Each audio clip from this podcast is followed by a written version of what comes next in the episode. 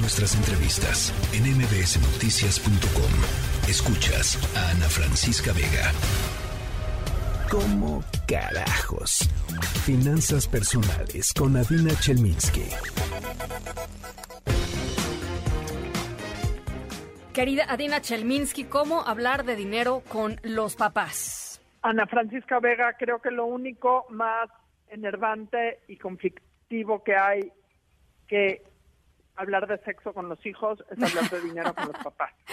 A ver, no estoy, segura que, no estoy segura que entran en la misma categoría, pero...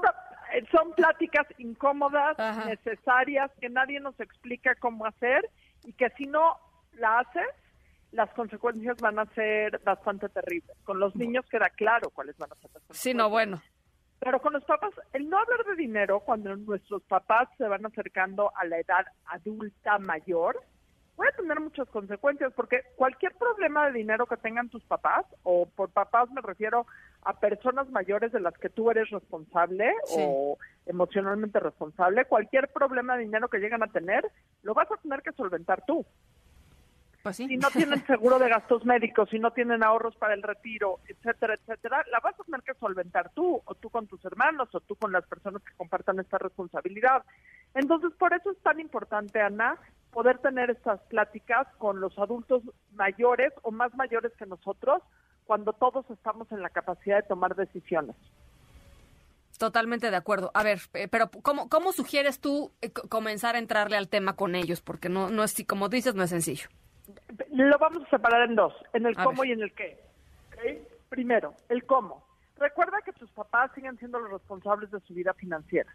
Entonces, a diferencia de las pláticas con los hijos, no puedes pregonar, ordenar, etcétera, etcétera. Tienes que ser muy cauteloso, encontrar el momento ideal, el lugar ideal y respetar la autonomía que ellos tienen. No puedes llegar a dar lecciones. Tienes que empezar demostrando qué son las cosas que te ponen nerviosa. Por ejemplo, me pone nerviosa no saber si ustedes tienen un seguro de gastos médicos o no. Me pone nerviosa saber si ustedes tienen un plan para el retiro o no. Y después, darles chance a que ellos aprendan solos y poder tener discusiones o pláticas en donde puedas tú dar tu opinión que sea suficientemente contundente, pero que en ningún momento pretendas minimizarlos, ¿ok? Claro. ¿Cuáles son las, eh, las pláticas que tienes que tener?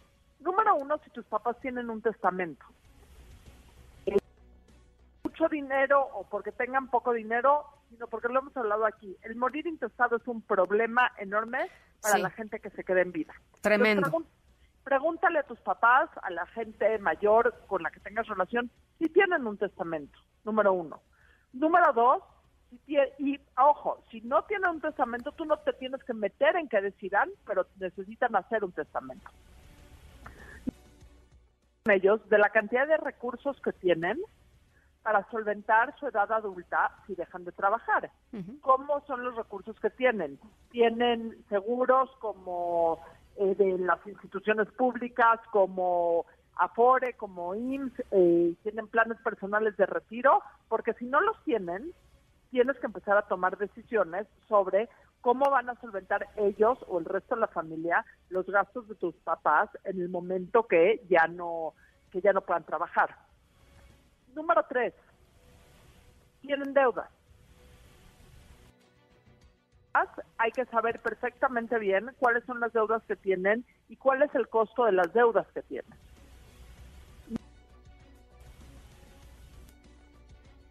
seguros de gastos médicos. Este es un tema que más y más se vuelve importantísimo conforme la gente se va haciendo mayor. Primero, si necesitan tomar un seguro de gastos médicos privado que no dependa de la asistencia pública, entre más joven seas tomando el seguro de gastos médicos, más barato te va a salir y mejores van a ser las condiciones para que las tengan. Entonces, si todavía se pueden asegurar, es un excelente regalo para darles a tus papás y que tus papás tengan o decisión que ellos tomen. Totalmente de acuerdo. Y por Totalmente último, de acuerdo. el número cinco es, los adultos mayores cada vez más son víctimas de estratagemas financieras. Necesitas siempre tener una comunicación lo suficientemente abierta con tus papás para que en el momento que reciban cualquier correo, llamada, eh, cualquier comunicación que sea que suene demasiado buena para ser verdad, luego, luego busquen ayuda, no traten ellos de tomar decisiones de ese estilo que generalmente son fraudes, que generalmente buscan embaucarlos para que pueda, para evitarte que tengan ellos un problema y tú también un problema. Ahora, dime una cosa, Dina. Yo, yo, yo creo que hay otra, habría otro elemento que agregar, porque sí, sí, efectivamente eh, de pronto, pues hay cada vez más oportunidades, digamos, para que la gente, eh, en general, no digo nada más los adultos mayores, pero en general la gente caiga en esquemas fraudulentos, ya sea vía Internet, ya sea vía WhatsApp, etcétera, etcétera. Entonces, sí creo que es muy importante, aunque nos dé flojera a todos, ¿eh? Otra vez, sin, sin, sin decir que nada más estamos abriendo el tema, no nada más a adultos mayores, eh, educarnos digitalmente un poquito y saber qué debemos y qué no debemos hacer, eh, cuáles son los definitivamente nos y los definitivamente sís cuando uno está en, en, Internet o en digital o, en el teléfono celular, porque de veras es increíble la cantidad de cosas en las cuales caemos, Adina. Eh, la verdad es que Río Revuelto ganancia de pescadores. no es coincidencia que en momentos complicados económicamente para el país, se vuelven momentos en donde hay más gente que se busca aprovechar de las otras personas, porque pues estás más urgido y necesitamos soluciones mágicas, entre comillas, y más le hacemos caso nosotros a la gente que nos ofrece cosas que suenan demasiado buenas para ser verdad y que realmente no lo son. Totalmente. Totalmente. Bueno, pues ahí está. Em, cualquier duda, comentario, eh, sugerencia, por supuesto pueden buscar a Dina directamente, ¿no? Estoy a sus órdenes. Te mando un abrazo. Estoy a sus órdenes, me encanta. Bueno, te mando un abrazo de vuelta, mi querida Dina Chelminsky. Disfruta mucho tu noche. MBS Noticias.